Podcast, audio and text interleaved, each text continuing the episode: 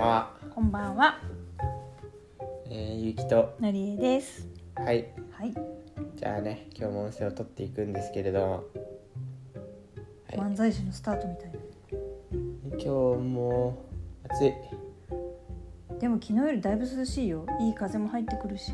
明日の時間は明日 サクッと最近無視されるんだけど。はい。うん明日も終わって明後日も終わっ 何が終わて時るの？間が流れるのは早いねたかだか中二のお子ちゃまがですか？はい早い。ということで、うんまあ今日はそんな感じでやっていくんですけど本当にあくびって映るよね。あくびって知ってた？あのなんかサボってるって思われがちなんだけどさこう自律神経と副交感神経を切り替える時に出るものだから逆に気合を入れる時にも出るって知ってた？知ってる。だからあのあくびイコール悪いものって思ってあのサボってるって思って怒ってくる先生は本当にやめてほしうんそれはただ無知なだけだから。先生ムチムチって。いで今日のそのなんか前話した気がするけどうん。もう一回最近驚いたことを2個ぐらいね。話そうかなと思ってゆうきの身の上話じゃないんだ。うんはい前話したこれは前話したんですけど絶対、うん。まあなんかやっぱ相関関係と因果関係っていうのがあって、僕はその2つの関係に関わりがあるっていうのなんだけどてかまあ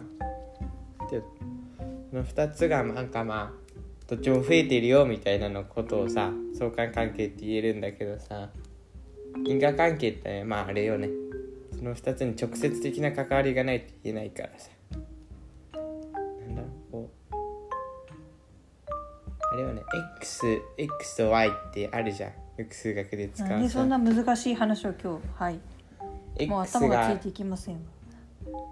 まあなんか難しいよね例えばだけどさ人口が減ったからあの世帯数も減ってきてるよねっていうのは多分それって因果関係なわけじゃん。人口と世帯数っていうのはさ。なんだろう。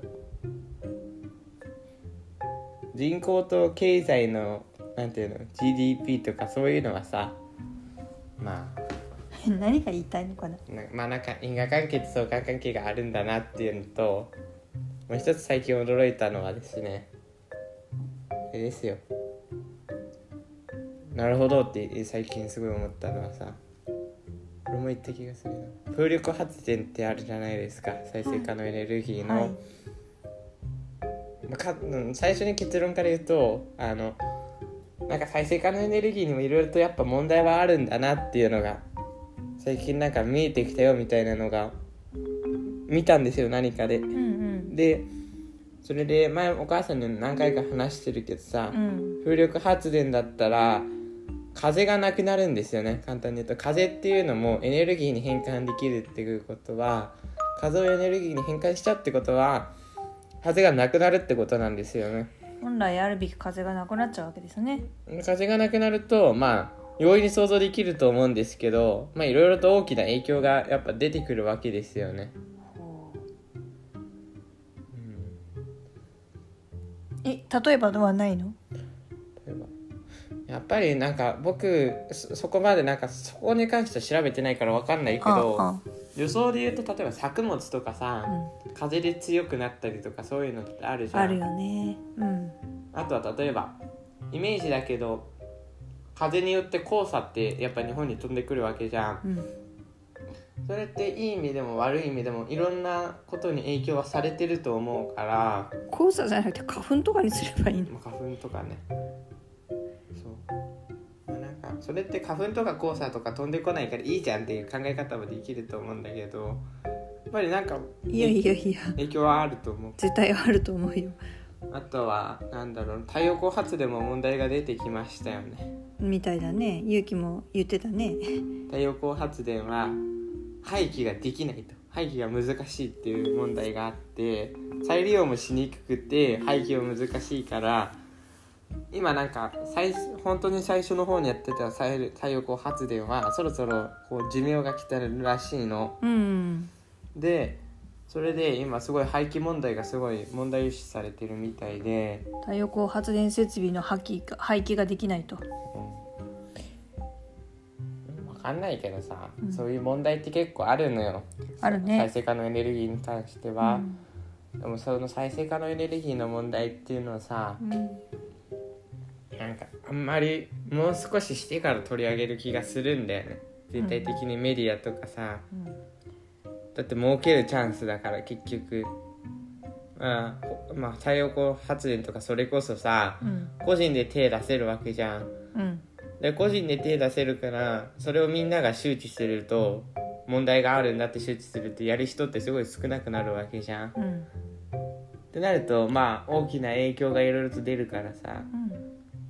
もうちょっとなんか稼ぐだけ稼いでさすがにやばいってなってからなんか一般公開する気もしなくもないんだよなってなるほど、思ってるんだけど。うん、どうなるかね。うん。でももしかしたら本当にそうなるかもしれないしちゃんと見るべきだよね。で見ておいて実際そうなったらやっぱりそういう風ないろんな裏の大人の事情っていうのがいっぱいあるのねっていうのはうん。理解しておくべきになってくるよねきっと。事例があるとさ実感あるとさめちゃめちゃなんかそれって自分の身になるじゃん。うん。やっぱりそういうのって自分にとって必要だよね。特にうん。今まあでも結局そういう発電系で何が言えるかっていうと、うん。だから全て一つに頼るってことは無理なんだよね太陽光発電とか、うんうんだからまあ全体的にやってこいよ風力も地熱もバランスよくで太すか？陽光も、うん、バランスよくやるのが大事よねっていうのところの結論みたいですね。なるほど。はいということで今日はそんな感じでした。今日も聞いてくださり。ありがとうございました。来週も聞いてください。以上ゆうきと。のりえでした。ございました。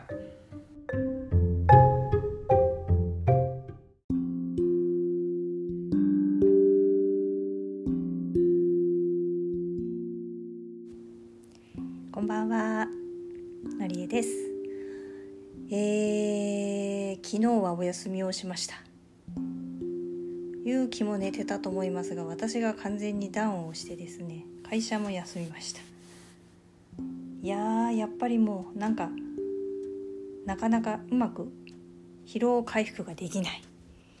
なんか本当に調子も悪かったのでずっともうとにかく起きてるんだけど転がってるみたいな。感じでおーおーんってうなりながらちょっとなってました。でまあでも体を休めたから少しは元気が回復してですね。で気がついたら今日はもう昨日休んだせいか朝の9時からもう打ち合わせが入ってたりとかしてえー、もし私がこの9時の打ち合わせに気がついてなかったらどうすんだよって思ったんですけど今日はですねめちゃめちゃ会議が大きく多くって4つ結果的には5つか。想定外もともと想定してたものは1つだったんですけどいつの間にか結果5つになりまして。そうなんですよ。本当に忙しいんですよね。商売繁盛なのは嬉しいところなんですがちょっとちょっとなんか違うなーっていうね。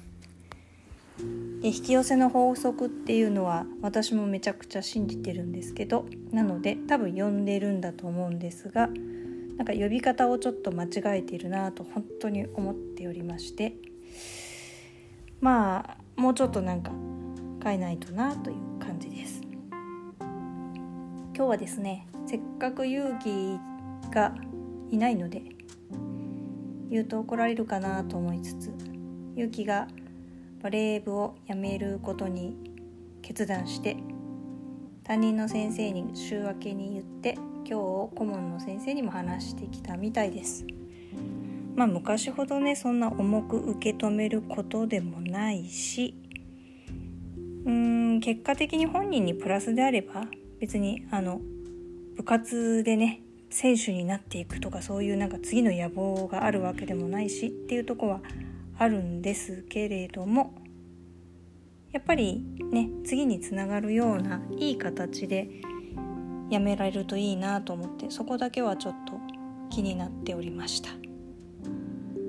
うんあのなんだろうな。この間も何かのうーん動画かな？で学習して見てた時にですねその解決する方法っていうのかな？あーまた度忘れした。方法としては5つあって具体的にまず解決策を考えてみるっていう方法とあとはですね2つ目が逃げるでした。やっぱりね自分に合わないなと思ったら無理して続ける必要はなくて逃げるっていうのも一つの大きな解決策の一つというか方法なんだろうなって思います。でその次が、えー、保留するでした。そのとりあえず一旦現状の、えー、問題を据え置いてみる。っていうのも一つの方法だろうっていうことは言ってましたけど本当にそれはそうですよね。なんかとりあえず据え置いて忘れてしまうのとは違ってあのこうとりあえず現状はあのそういう問題もあるにはあるんだけどねって言って優先順位を下げる。ことによっていつの間にか時間が解決してくれたりとかその課題自体が何て言うんでしょう。優先順位が下がってしまって新たな、まあ、別の課題とかが出てきたりとか別の目標ができたりとかっていう風に変わるのもあると思うんですけど、まあ、そういう風にあの自分が図らずもいつの間にか問題が小さくなってたり解消してしまうみたいな方法もあるって言っててああそうだなと思って聞いてました。で4番目が忘れる、まあ、それができれば 苦労はないんですけどまあ、忘れるっていうのも一つの手一生懸命もうその課題は忘れてしまうっていうのもありかなと。で最後は人に話す話すことによって、まあ、自分の気持ちを少しでも軽くしたり自分のその視野とは見えないようなものを新たなこう打開策っていうんですかね。そういうふうなものを探していくのもありだよねみたいなことを言っていて。まあそれもありだよなと思って聞いてました。自分自身の性格だったりとかその悩んでる内容だったりとかあとはその課題のタイミングだったりとか自分自身に置かれてる状況だったりとかによって本当いろいろ違うので一概には言えないですけれどもでも5つの選択肢があるとねその中の1つぐらいはなんかこういい形で一つのなんかこうやってみてもいいかなっていう打開策にはつながるのかもなと思いながら聞いてました。で今の私のこの状況は何ですかね。あえて言うと一番近いのはうーん。